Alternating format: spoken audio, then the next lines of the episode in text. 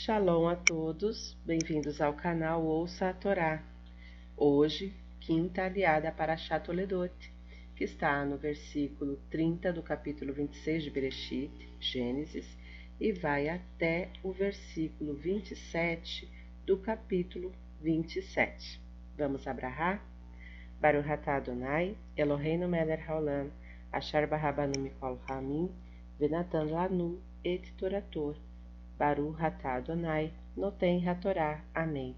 Bendito sejas tu, Adonai, nosso Elohim, Rei do Universo, que nos escolheste dentre todos os povos e nos deste a tua Torá.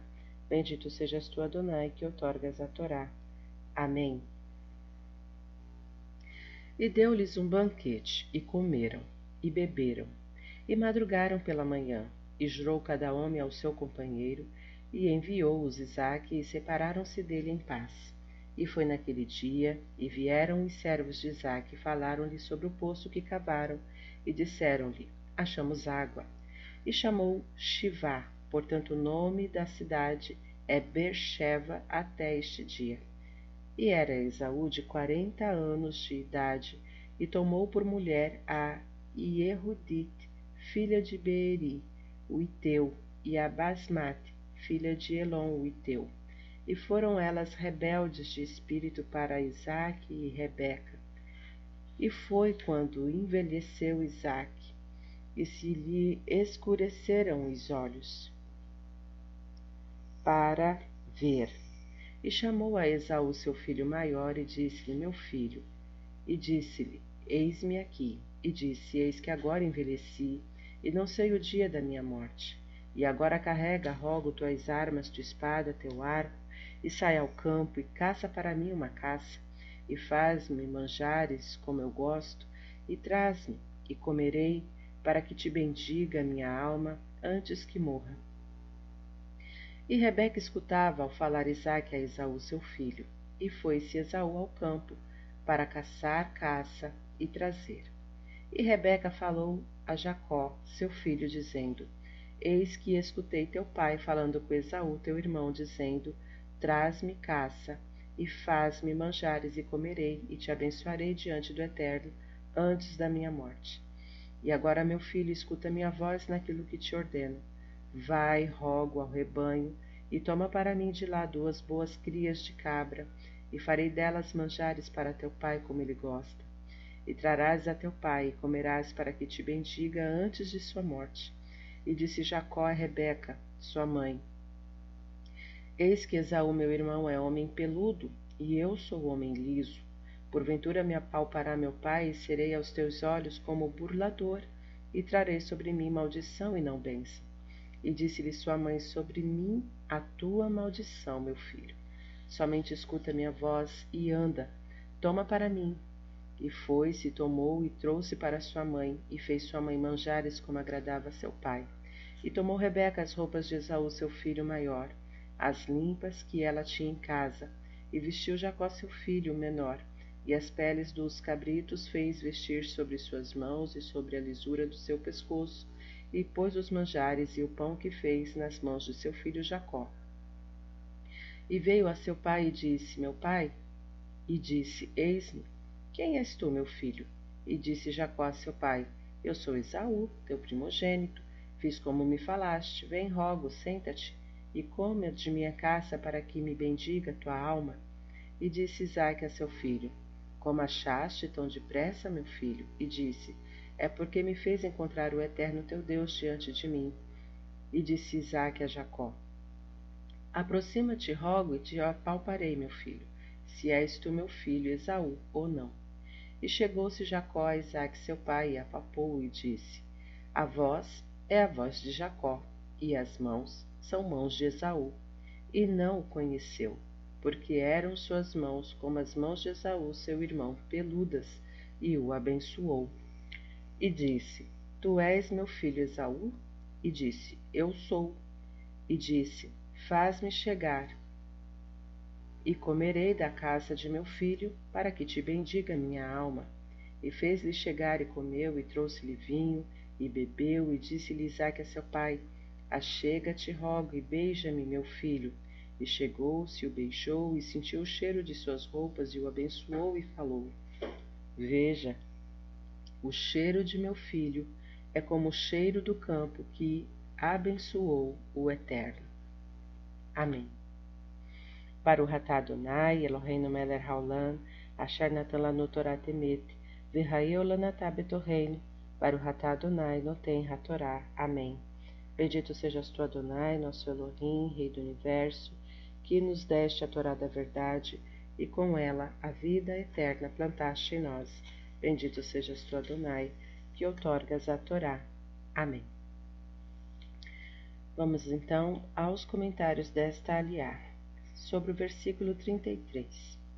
E chamou Shivá. Shivá significa sete, por ser o sétimo poço que haviam aberto. Abraão abriu três poços e Isaac quatro. Chamou-se assim também pelo juramento e o pacto que haviam feito. O nome da cidade é Bercheva. Abraão havia posto o nome de Bercheva ao lugar do poço. Vide capítulo 21 de Bereshit, versículo 31. Mas aqui pôs o nome para toda a cidade, a versão samaritana traduz Bercheva por Poço da Felicidade. Sobre o versículo 1 do capítulo 27, se lhe escureceram os olhos para ver. Diz o Midrash Agadol que o homem sofre mais as consequências da dor que a mulher. Isto é porque o homem foi feito do pó da terra e este se desfaz facilmente. A mulher, tendo sido feita da costela, que é osso, tem mais resistência. Quando Esaú se casou com Yehudit e Basmat, estas causaram muitas tristezas a Rebeca e Isaac. Este, em consequência, ficou cego, enquanto que a Rebeca nada aconteceu. Sobre o versículo 10, para que te bendiga. A razão pela qual Rebeca agiu dessa maneira foi para fazer cumprir a profecia citada no capítulo 25, versículo 23 de Bereshit, referente a Esaú e Jacó. Duas nações há no seu ventre, e dois reinos de tuas entranhas se dividirão. Uma nação mais que a outra nação se fortalecerá, e a maior, Esaú, servirá a menor, Jacó.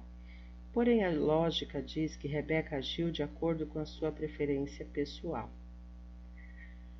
Sobre o versículo 13: Somente escuta minha voz. Vemos que Jacó reluta em participar da trama idealizada por sua mãe. Apesar da iminente necessidade da insistência de Isaac em abençoar Esaú, o qual, embora primogênito, não era merecedor dessa herança, Jacó se sente desconfortável. Nossos sábios nos ensinam que ele se rendeu à vontade de sua mãe, de sua mãe contra a ordem de sua consciência, executando sua missão, obrigado submisso e choroso. Mesmo assim, Jacó teve de pagar um preço pessoal elevado por este ato. Foi condenado a trabalhar penosamente na casa de Labão, onde foi humilhado e enganado durante longos anos. Estes anos o ensinaram que a justiça divina não pode desconsiderar uma falta cometida. Mesmo que o objetivo seja importante e justo, se ele exigir que uma injustiça seja cometida contra terceiros, esta deve ser penitenciada. Definitivamente, o conceito de que os fins justificam os meios não é aceito pela Bíblia. Sobre o versículo 19, teu primogênito. No antigo costume israelita, o principal privilégio do filho primogênito era o de receber em primeiro lugar a bênção paterna considerada como a de maior importância. Ainda hoje, quando o pai abençoa seus filhos, começa pelo primogênito. Jacó, tendo adquirido a primogenitura, a primogenitura a Esaú, achou-se no direito de receber a primeira bênção. Ele podia dizer a seu pai: Abençoa-me em primeiro lugar, meu pai, pois sou eu considerado agora o primogênito. Porém, ele não se animava a revelar-lhe a transação que conclui com Esaú, que concluiu com Esaú, o qual fez tão pouco caso do direito da primogenitura, trocando-a por um prato de lentilhas. Isto certamente causaria um grande desgosto a Isaac na sua idade avançada, razão pela qual cedeu às insistências de sua mãe para fazer-se passar por Esaú. Sobre o versículo 20: É porque me fez encontrar o Eterno. Tendo em vista que Esaú não costumava mencionar o nome do Eterno, Isaac começou a suspeitar de alguma coisa. Versículo 22: A voz é a voz de Jacó. Nossos mestres interpretam: Enquanto se ouvir nas sinagogas e nas escolas israelitas as vozes dos filhos de Jacó, enquanto cuidarmos para que as nossas crianças recebam uma verdadeira educação judaica, educação capaz de resistir às influências do meio ambiente que nos rodeia, enquanto transmitirmos aos nossos filhos os eternos valores do judaísmo íntegro e integral, as mãos de Esaú serão impotentes contra nós e não haverá perigo de sucumbirmos debaixo das opressões de Esaú e de seus descendentes. Amém. Shalom a todos.